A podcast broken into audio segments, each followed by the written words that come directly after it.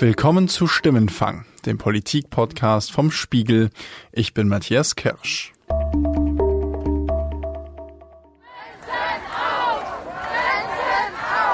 Vor wenigen Tagen vor dem Kanzleramt in Berlin. Mehrere tausend Menschen fordern, dass Deutschland und die EU Geflüchtete aufnehmen, die an der griechischen Grenze ausharren.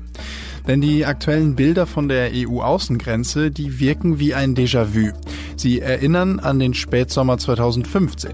Und das, obwohl Politiker seit Jahren mantrahaft predigen. Eine Situation wie die des Spätsommers 2015 kann, soll und darf sich nicht wiederholen. Es darf sich eine Situation wie im Jahr 2015 nicht wiederholen. Wir müssen alles daran setzen, dass sich so etwas wie 2015 nicht mehr wiederholt. Wiederholt sich hier also wirklich gerade die Geschichte? Hat Europa nichts aus den Ereignissen von 2015 gelernt? Darum geht's in dieser Folge von Stimmenfang. Wir hören vom Spiegelreporter Steffen Lüttke, der vor Ort in Griechenland recherchiert. Zuerst aber spreche ich hier im Studio mit meinem Kollegen Christoph Schult, der im Hauptstadtbüro des Spiegel vor allem über Außenpolitik schreibt. Hallo Christoph. Hallo. Christoph, wiederholt sich hier denn wirklich gerade die Situation aus dem Spätsommer 2015?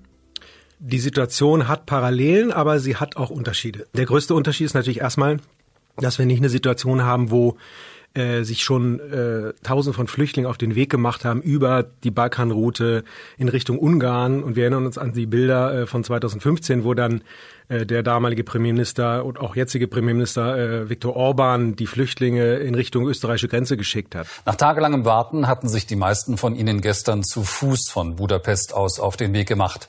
Die ungarische Regierung setzte daraufhin in der Nacht Busse ein, um sie an die Grenze zu bringen. Gefühlt war die Situation, und das spielt ja schon eine Rolle, auch für die Wahrnehmung und die Reaktion der deutschen Politik, gefühlt war die Situation ja sozusagen wirklich buchstäblich an den deutschen Grenzen angekommen. Das ist der Unterschied sozusagen, dass wir es äh, noch nicht mit einer inner-EU-Problematik zu tun haben, sondern bislang an, mit einer Problematik an der Außengrenze der EU, wenn auch natürlich Flüchtlinge jetzt versuchen, nach Griechenland zu gelangen. Im türkisch-griechischen Grenzgebiet warten weiter tausende Flüchtlinge auf eine Möglichkeit, in die Europäische Union zu kommen.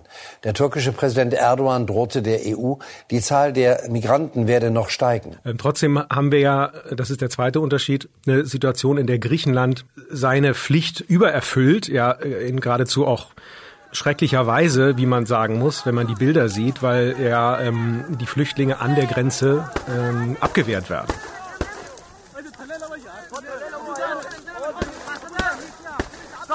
Ja, mit teilweise sehr drastischen Methoden. Ja, das ist ja eine Situation, ähm, die wir auch nicht hatten im, äh, im äh, Sommer 2015. So, trotzdem gleichen sich natürlich die Bilder und es, ähm, was natürlich absolut ähm, vergleichbar ist, ist die politische Verantwortung, die Europa letztendlich auch für diese Flüchtlinge hat. Darauf kommen wir gleich nochmal zu sprechen. Dieses mantrahafte 2015 darf sich nicht wiederholen. Wir haben eingangs Angela Merkel gehört, auch Sebastian Kurz, der österreichische Kanzler, hat es rezent wieder gesagt. Wenn das doch so klar war, wie konnte es überhaupt so weit kommen, dass jetzt wieder mehr als 10.000 Geflüchtete vor den Toren Europas stehen? Na, das hat zwei Gründe. Zum einen, ähm, der konkrete Grund ist der, dass man eben einen Deal gemacht hat mit dem türkischen Präsidenten Erdogan und dieser Präsident eben kein verlässlicher Verhandlungspartner ist. Ähm, er hat letztendlich das, was die EU ihm versprochen hat, äh, bekommen. Er hat Gelder in Höhe von sechs Milliarden Euro zugesichert bekommen damals. Davon ist ein Großteil auch schon sozusagen vertraglich gebunden und auch äh, ausgezahlt worden. Es war aber immer sozusagen klar, dass dieses Geld nicht direkt in den türkischen Staatshaushalt geht, sondern für Flüchtlingsprojekte, äh, schulische Unterbringung von Flüchtlingen in der Türkei und so weiter. Also kurz der Türkei helfen würde, die Flüchtlinge zu beherbergen. Weil das muss man einmal kurz äh, vielleicht an dieser Stelle sagen. Die Türkei beherbergt momentan rund vier Millionen Flüchtlinge eben aus ganz großem Teil aus Syrien. Genau. Insofern war das auch richtig, äh, dass die EU ihr dabei hilft, ähm, diese Flüchtlinge dort unterzubringen oder dort äh, zu versorgen. Aber äh, Herr Erdogan ist, das haben wir in den letzten Jahren ja hinreichend kennengelernt, auch ein, ein Stück weit ein Spieler äh, und ein Hasardeur. Und insofern ist jetzt eine Situation entstanden, wo er es für opportun hielt, der EU zu versuchen, mehr Zugeständnisse abzupressen und dadurch die Grenze zu öffnen. So, das ist sozusagen erstmal äh, muss man erstmal konstatieren, er hat einseitig diesen Deal aufgekündigt. Der tiefere Grund aber natürlich für diese Krise ist die Lage in Syrien. Und dafür haben wir Europäer ja mindestens genauso viel Verantwortung wie der türkische Präsident. Jedenfalls kann man das dem türkischen Präsidenten nicht anlasten. Ja, die Europäer, auch Deutschland übrigens, äh, haben ja im Syrien-Konflikt nicht wirklich eingegriffen. Äh, was sie getan haben, ist ja Hilfe an anderer Stelle zu leisten. Angela Merkel, die deutsche Kanzlerin, ist dabei ja 2015 eigentlich zu der tragenden Figur geworden. Wir erinnern uns heute alle noch an diesen berühmten Satz von ihr. Das Motiv, in dem wir an diese Dinge herangehen, muss sein, muss sein wir haben so vieles geschafft, wir schaffen das. Du hast vor ein paar Tagen auf spiegel.de in einem Kommentar geschrieben, dass Angela Merkel, die deutsche Kanzlerin, auch Verantwortung trägt für die aktuelle Situation. Inwiefern? Naja, Merkel hat damals mit ihrer Entscheidung, die Flüchtlinge über die deutsche Grenze zu lassen, aktiv eine Entscheidung gefällt und sich dafür ausgesprochen, diese Flüchtlinge in Deutschland aufzunehmen. Und so richtig das war, so richtig ist es auch, dass sie damit sozusagen natürlich eine Verantwortung übernommen hat für diese Flüchtlingsfrage. Und sie hat äh, in einer ersten Reaktion, um sozusagen den Ansturm zu bewältigen und ähm, einzudämmen, einen Deal mit der Türkei angebahnt. Das war sozusagen ihr Vermächtnis, wenn man so will. Oh, und insofern ist natürlich alles, was jetzt mit diesem Deal passiert, auch wenn er aufgekündigt wird, am Ende auch, wird auch mit ihr verbunden. Insofern ist es auch ihre Verantwortung. Wir schaffen das, hieß damals auch, ich schaffe das und das gilt heute nach wie vor. Hat Angela Merkel denn in den Jahren seit 2015 genug getan, um eine erneute Situation, wie wir sie jetzt haben, zu verhindern? Also sie hat natürlich versucht, dieses Dublin-System zu reformieren, die Frage der Verteilung von Flüchtlingen zu, äh, zu regeln, ja, durch ein, zum Beispiel ein Quotensystem. Die gesamte Europäische Union ist bei der Bewältigung dieser Aufgabe gefragt. Wir dürfen in der Flüchtlingskrise nicht der Versuchung erliegen, in nationalstaatliches Handeln zurückzufallen. Ganz im Gegenteil. Und sie ist auf massiven Widerstand gestoßen. Ja, das ist auch nicht ihr äh, anzulasten, dass es Länder gibt wie Ungarn oder Polen, die quasi sagen, wir nehmen gar keinen einzigen Flüchtling auf. Und zwar nicht nur aus Kapazitätsgründen oder gar nicht aus Kapazitätsgründen, sondern aus weltanschaulichen Gründen. Also das kann man ihr natürlich auch nicht anlassen, aber was man ihr anlassen kann, und das finde ich zieht sich ja so ein bisschen durch ihre Kanzlerschaft, ist, dass sie die Dinge nicht mit dem nötigen Nachdruck betrieben hat. Ja, sie hat ja jetzt nicht, ist ja jetzt nicht bekannt, dass sie sozusagen eine Pendeldiplomatie zwischen europäischen Hauptstädten betrieben hat, um störrische äh, Regierungschefs wie den ungarischen äh, Premierminister zu überzeugen. Ja, vielleicht wäre der am Ende auch nicht zu überzeugen gewesen, aber ich kann jedenfalls nicht erkennen, dass sie sozusagen sich mit Nachdruck äh, dafür eingesetzt hat. Insofern ist hier schon auch anzulasten, dass es bis heute keine Reform des Dublin-Systems äh, in Europa gibt. Hm. Hat Angela Merkel denn mit ihren internationalen diplomatischen Bemühungen die Ursachen dieser Fluchtbewegung irgendwie äh, angegangen? Auch sie hat sozusagen nichts dafür getan, und das ist eigentlich der Hauptvorwurf, diesen syrischen Bürgerkrieg in irgendeiner Weise in den Griff zu bekommen. Ja, sie hat viel zu lange zugewartet. Sie hat nach schwieriger deutscher Tradition äh, nicht gewagt, militärisch äh, sich in irgendeiner Weise dort zu engagieren selbst zu einer Art Flugverbotszone. Die Idee gab es ja durchaus in den ersten Jahren des Bürgerkriegs, bevor die Russen überhaupt auf den Plan getreten sind in Syrien. Da hätte man das durchsetzen können. Es wäre schwierig gewesen und hätte vielleicht auch ähm, Verluste gebracht. Aber äh, jetzt, wo die Russen da sind, ist natürlich sowas völlig undenkbar. Also ich finde, sie hat da einfach zu lange zugewartet. Die gesamte deutsche Außenpolitik natürlich, aber sie ist die Kanzlerin. Kann man sagen, dass Angela Merkel äh, versucht hat, die Symptome dieser Fluchtbewegung zu bekämpfen, aber nicht die Ursachen? Das kann man so sagen, ja. Also sie hat sicherlich, ähm, ich meine, es ging ja los sozusagen, die Flüchtlingskrise, äh, das müssen wir uns ja nochmal in Erinnerung rufen, ging ja los damit, dass in den Flüchtlingslagern im Nahen Osten sozusagen die Essensraktionen knapp wurden und äh, das trotz äh, diverser Warnungen des UNHCR und anderer UNO-Agenturen, die ja gesagt haben, Achtung, hier wird das Geld knapp. Wir sind ja abhängig von den Zahlungen der Mitgliedstaaten. Jedes Jahr wird da wieder neu gepitcht, wie man sagt. Und diese Zahlungen sind ausgeblieben und dadurch ist diese Flüchtlingskrise ja nur ein, erstmal entstanden. Also da lag ja schon der erste Fehler der, der europäischen und auch der deutschen Politik. Und dann hat sie eben sozusagen an der Flüchtlingskrise, sagen wir mal, nur an den Symptomen insofern rumgedockt hat, als dass sie natürlich dann humanitäre Hilfe geleistet hat. Natürlich zahlen wir viel, viel Geld für Flüchtlingslager in Jordanien, in Syrien, im Irak. Aber auch das sind sozusagen jetzt ja nur, die, Flücht, die Flüchtlinge sind ja schon da. Ja, Also die Fluchtbewegung ist entstanden und an dem syrischen Bürgerkrieg, äh, neun Jahre jetzt mittlerweile, da ist es jetzt im Prinzip alles verloren. Da kann man jetzt nur noch an Symptomen herumdoktern. Hm. Es gibt jetzt in den letzten Tagen auch schon Stimmen in Deutschland, unter anderem die FDP-Generalsekretärin Linda Teuteberg. Und wir ähm, fordern, dass die Kanzlerin ihr Versprechen, das sie abgegeben hat, nämlich dass sich eine Situation wie 2015 nicht wiederholen darf, äh, dass sie das jetzt auch mit Leben erfüllt, dass sie ihr ganzes Gewicht einbringt, außenpolitisch, um äh, diese Problemlage zu lösen. Welche Rolle muss oder soll Angela Merkel denn jetzt in dieser aktuellen Situation übernehmen? Das naheliegendste, was sie machen könnte, ist zwischen Putin und Erdogan, den beiden hauptexternen Akteuren in Syrien, zu vermitteln. Sie kann mit beiden auf Augenhöhe reden. Putin kennt sie sehr, sehr lange und sehr gut. Und auch mit Erdogan, glaube ich, hat sie sozusagen eine Vertrauensgrundlage und eine Möglichkeit zu verhandeln. Trotz allem. Trotz allem, natürlich trotz allem. Letztendlich ähm, sozusagen sind ja beide Seiten voneinander abhängig. Und Erdogan weiß auch, was Merkel letztendlich getan hat, auch für die Türkei. Äh, die deutsch-türkischen Beziehungen sind ungeheuer wichtig. Das wäre, glaube ich, das Erste, was sie machen müsste. Sie müsste einfach ein Risiko eingehen. Natürlich kann das auch scheitern. Ja, Jeder weiß, wie störrisch äh, diese beiden Herren sind. Wenn es am Ende nicht zu einer Einigung kommt und der Krieg dort weiter eskaliert, würde man ja nicht sagen, Frau Merkel hat versagt. Aber wenn sie nichts tut, würde man sagen, Frau Merkel hat es gar nicht erst unternommen und durch Nichtstun sozusagen ähm, unterlassene Hilfeleistung geleistet. Während wir jetzt hier drüber reden, was die Politik gemacht und nicht gemacht hat und was sie hätte tun können, äh, da darf man ja nicht vergessen, dass diese Politik gerade auf dem Rücken von Menschen gemacht wird, ne? auf, der, auf dem Rücken von diesen Geflüchteten. Wir dürfen nicht zulassen, dass Flüchtlinge zum Spielball geopolitischer Interessen gemacht werden, egal wer das versucht. Unser Kollege Steffen Lüdke, der ist gerade in Griechenland vor Ort. Er hat uns eine Sprachnachricht bei WhatsApp geschickt, in der er die Situation dort beschreibt. Ich bin hier gerade in Castagnes am griechisch-türkischen Grenzübergang vor Ort.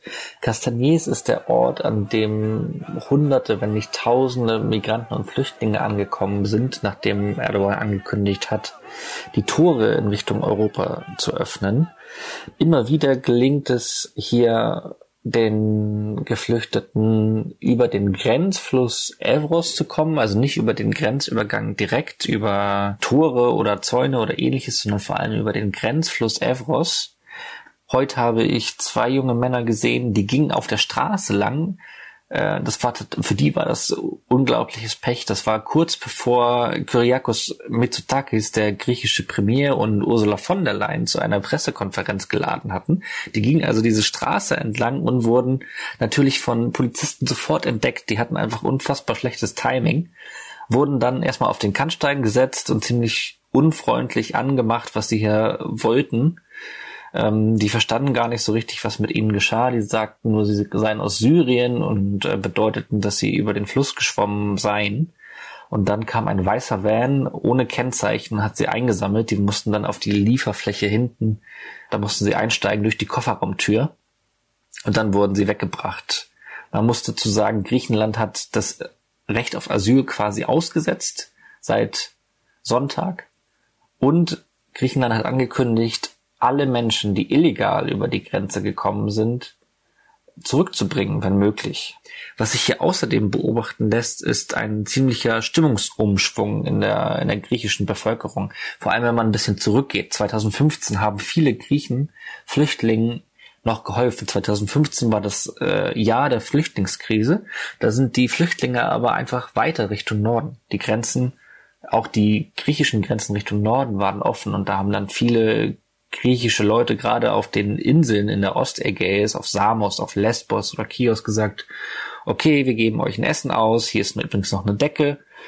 Und viele haben sogar Menschen gerettet aus der, aus der See, weil sie sonst ertrunken worden wären. Und was ich in den letzten Monaten bei meinen Besuchen, aber gerade jetzt festgestellt habe, ist eben dieser Stimmungs äh, Stimmungsumschwung. Warum lassen die uns nicht in Ruhe?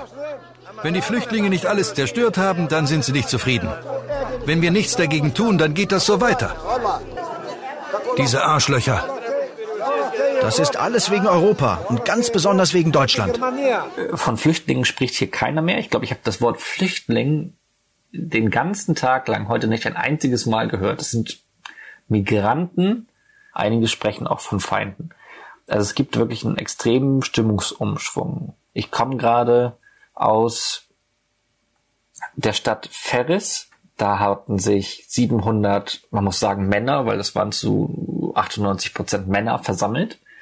Das sind Männer, die freiwillig patrouillieren. Viele von ihnen sind ähm, so eine Art Reservisten in der Armee, haben auch noch Waffen zu Hause. Hier in Evros ist das ganz oft der Fall, weil man befindet sich an der türkischen Grenze. Und die organisieren sich jetzt selbst und organisieren ihre Patrouillen am Grenzfluss Evros. Und man hat mir heute erzählt, zuerst kommt in der ersten Linie am Grenzfluss das Militär, dann kommt die Polizei und dann, so sagten sie, dann kommen wir. Ähm, und dieses, in diesem ganzen Gebiet wird Jagd gemacht und dieses Jagdfieber hat auch äh, die Bevölkerung erfasst. Das muss man wirklich konstatieren. Also das sind wirklich zum Teil dramatische Szenen, die Steffen da beschreibt. Christoph, äh, dass die griechische Bevölkerung sich so alleingelassen fühlt, liegt das auch an der EU? Also welche Verantwortung trägt die Europäische Union an der jetzigen Situation? Also die Europäische Union trägt zunächst einmal eine Mitschuld daran, dass dieser Bürgerkrieg nicht irgendwie eingedämmt wurde in Syrien und dass diese Flüchtlingsbewegungen entstanden sind. An der aktuellen Krise trägt die EU meines Erachtens eher weniger Schuld, weil sie sagen dieser Deal einseitig aufgebrochen wurde von Erdogan. Die, die Frage ist nur, wie lange wir diese Bilder aushalten als Europäer. Und das ist die Parallele zum Sommer 2015. Dort haben wir es ja auch nicht zu Recht nicht aushalten können, dass sich diese, äh, diese Menschen in Bewegung gesetzt haben und da nachts bei Kälte und ich weiß nicht was, ohne Zelte, unter freiem Himmel übernachten mussten. Und diese Bilder sind ja schrecklich. Allerdings muss man auch sagen, wir halten sie schon relativ lange aus, denn auch die Zustände in den griechischen Flüchtlingslagern sind ja, sind ja schlimm und auch seit langem bekannt. Und da würde ich sagen, hat sich die EU schon mitschuldig gemacht, dass sie Griechenland nicht genug geholfen hat. Aber wie ist es denn, dass seit 2015 und mit der Erfahrung von diesem Spätsommer 2015, dass in der Zwischenzeit sich gefühlt nicht viel getan hat? Jetzt stehen wir wieder vor einer ähnlichen Situation. Hat die EU, hat auch Deutschland die Zeit seit 2015 nicht genutzt, um sich besser vorzubereiten, wenn das nochmal passieren würde? Also die EU ist nicht vorbereitet, weil sie sozusagen keinen vernünftigen solidarischen Verteilmechanismus organisiert hat. Das in, in dem Punkt ist sie nicht vorbereitet. Deutschland, glaube ich, wäre wie auch ein paar andere EU-Mitgliedstaaten logistisch durchaus in der Lage, nochmal ich sage mal, ein paar hunderttausend Flüchtlinge aufzunehmen. Vielleicht nicht wieder über eine Million, aber 100, 200.000 Flüchtlinge aufzunehmen. Also logistisch wäre das, glaube ich, kein Problem. Aber politisch wäre das nicht zu bewältigen. Ich glaube, jeder, jedem ist klar, was hier politisch passieren würde. Äh, die AfD hat einen riesen, hat riesen Erfolge gefeiert bei Landtagswahlen ähm, und auch bei der Bundestagswahl. Wenn, wenn nochmal eine ähnliche Situation passieren würde, würden wir, würde, glaube ich, politisch sich einiges ändern hier im System. Hm. Du hast schon vorhin angesprochen, dass es innerhalb der EU natürlich auch Uneinigkeiten gab und dass das sicherlich auch äh, dazu beigetragen hat, dass zum Beispiel die Umverteilung von Geflüchteten innerhalb der Union sich als recht schwierig herausgestellt hat. Trotzdem sind jetzt wieder auch Stimmen, die laut werden, dass man eine europäische Lösung brauche. Die Grünen-Chefin Annalena Baerbock zum Beispiel. Klar ist, das ist keine griechische Krise, sondern es ist eine europäische Krise. Das ist die europäische Außengrenze. Und das heißt, wir müssen jetzt gemeinsam als Europäer dafür sorgen, dass äh, diese Situation auf den griechischen Inseln beendet wird. Wie ist denn da gerade der Stand? Also sind die Europäer sich immer noch ähnlich uneins wie nach 2015? Ja, da hat sich überhaupt nichts bewegt, würde ich sagen. Also der, es gibt einfach einige Länder, die äh, grundsätzlich ablehnen, sich an dieser, an der Aufnahme von Flüchtlingen überhaupt zu beteiligen. Das sind viele der ost- und mitteleuropäischen Länder. Es gibt äh, in Westeuropa einige Länder, die sozusagen immer, wenn es, es gab ja auch in den vergangenen Jahren immer schon mal Krisen, also zum Beispiel die diversen Bootsflüchtlinge, die im Mittelmeer äh, aufgesammelt wurden und dann, wo es dann wochenlange Gezerre gab, sie aufzunehmen, da gab es da immer so ein, eine kleine Anzahl von Ländern, die die aufgenommen haben. Österreich gehörte dazu, neben Deutschland, auch Luxemburg, auch Frankreich in sehr begrenztem Maße. So, aber das ist sozusagen eine Koalition der Willigen, ja, die das macht und so kann Europa nicht funktionieren. Es muss also irgendwie eine gesamteuropäische Lösung gefunden werden für ein doch gesamteuropäisches Problem. Und da gibt es eigentlich nur einen Hebel und das ist das Geld. Denn gerade die Länder, die sich weigern, äh, diese Flüchtlinge äh, aufzunehmen, sind in hohem Maße abhängig von Strukturfonds der EU. Also und von Subventionsgeldern aus Brüssel. Genau, von im Prinzip Strukturfördermaßnahmen für bestimmte Regionen in ihren Ländern. Und da es gerade die Verhandlungen laufen über die siebenjährige nächste Finanzperiode, also den Haushalt der EU, wäre das eigentlich ein geeigneter Hebel zu sagen, also gerade als Deutschland, denn äh, Deutschland ist der größte Nettozahler in der EU, könnte natürlich natürlich den Hebel benutzen und sagen, wir sind bereit, mehr Geld in das EU-Budget zu geben wenn ihr bereit seid, sozusagen euch an der Aufnahme von Flüchtlingen zu beteiligen. Die äh, Organisation für Migration der Vereinten Nationen geht äh, gerade davon aus, dass so zwischen 13 und 20.000 Menschen ungefähr sich in diesem türkisch-griechischen Grenzgebiet aufhalten. Dazu kommen mehrere 10.000 Leute auf den griechischen Inseln. Was muss denn jetzt passieren? Äh, wie geht es da weiter, wenn da nicht sofort in die humanitäre Lage eingegriffen wird? Es gibt ja jetzt ein EU-Außenministertreffen äh, am Donnerstag, Freitag in, in Zagreb, Kroatien. Dort werden sich die EU-Außenminister darüber unterhalten, wie man der Türkei dabei hilft, diese Flüchtlinge wieder zurückzunehmen. Und wenn man sozusagen wenn, wenn die EU mehr Geld in die Hand nehmen würde und ich sag mal ein oder zwei Milliarden Euro mehr an die Türkei äh, in Aussicht stellen würde, dann hätte ja auch Erdogan nicht sein Gesicht verloren. Dann könnte Erdogan ja auch sagen, okay, ich baue hier jetzt weitere Einrichtungen für Flüchtlinge und lade jetzt ein, diese Flüchtlinge an der Grenze sind, sozusagen wieder zurückzukommen. Also das ist ja schon vorstellbar. Es ist aber auch vorstellbar, dass man sagt, man, man nimmt einen, einen Teil der Flüchtlinge, die in der Türkei noch leben, also dort, wo sie bislang äh, gelebt haben, dass man sagt, wir nehmen noch einen größeren Teil jetzt zum Beispiel auf in die EU. Auch das wäre ja Teil eines solchen Pakets. So. Wichtig ist, glaube ich, nur, um sich eben nicht erpressen zu lassen, dass man die Flüchtlinge, von denen du gesprochen hast, die da an dieser Grenze sich jetzt aufhalten, so leid es einem tut, weil die natürlich in einer ganz schwierigen Lage sind, aber dass man jetzt nicht nur die aufnimmt und in die EU lässt, weil dann wäre sozusagen, wüsste Erdogan genau, wie er es das nächste Mal auch machen kann. Um das äh, Ganze abzurunden, Angela Merkel wird also 2020 nicht unbedingt die tragende Figur dieser Situation werden, wie sie es 2015 war? Ich glaube nicht, dass sie, dass sie so im Rampenlicht stehen wird, aber was sie sozusagen tun müsste, wie gesagt, ist, dass sie versucht, diplomatisch zu verhandeln, auch über die Situation in Syrien. Und dann könnte sie sich natürlich schon nochmal einen Verdienst er erwerben. Ja, sozusagen ihre, die Frage ist ja, wie geht ihre Kanzlerschaft jetzt eigentlich zu Ende? Das, was mit ihrer Kanzlerschaft verbunden wird, an vorderster Stelle ist diese, ist die Flüchtlingsproblematik. Ich glaube, sie wird sich dem schlecht entziehen können. Christoph, vielen Dank für deine Einschätzung. Sehr gern.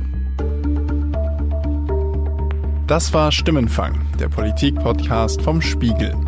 Die nächste Episode von Stimmenfang hören Sie wie immer ab nächstem Donnerstag auf spiegel.de, bei Spotify, Apple Podcast und in allen möglichen Podcast-Apps. Wenn Sie uns Feedback schicken möchten, dann schreiben Sie uns einfach eine Mail an stimmenfang.spiegel.de oder nutzen Sie unsere Stimmenfang-Mailbox unter 040 380 80 400. An die gleiche Nummer, also 040 380 80 400, können Sie uns auch eine WhatsApp-Nachricht schicken. Diese Folge wurde produziert von Yasemin Yüksel und mir, Matthias Kirsch. Danke für die Unterstützung an Philipp Fackler, Sebastian Fischer, Johannes Kükens, Wiebke Rasmussen, Sebastian Spalleck und Matthias Stralz. Die Stimmenfangmusik kommt wie immer von Davide Russo.